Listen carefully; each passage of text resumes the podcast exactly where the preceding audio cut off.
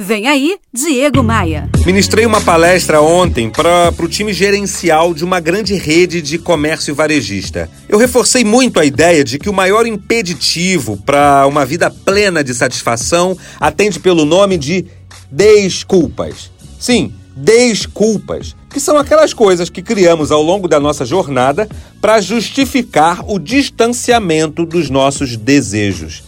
São elas as desculpas que nos fazem cair na terrível e temida zona de conforto.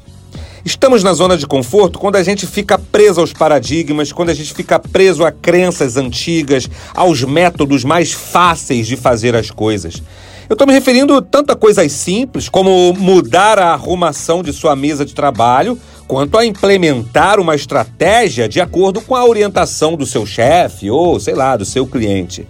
No campo pessoal, isso acontece da mesma forma. A gente fica sempre deixando para amanhã, empurrando com a barriga tudo aquilo que devemos começar hoje. Como, por exemplo, praticar exercícios físicos, voltar a estudar inglês, ir ao médico, se matricular num curso novo. É a nossa zona de conforto que nos faz postergar a concretização de nossos sonhos. Mas por que, que isso acontece? Porque mudar a nossa rotina, mudar o nosso pensamento é algo realmente dolorido. A gente rejeita isso automaticamente. A gente está condicionado a fazer sempre as mesmas coisas da forma que é mais simples, mais cômoda para o nosso cérebro. Mas então, existe forma de sair da zona de conforto?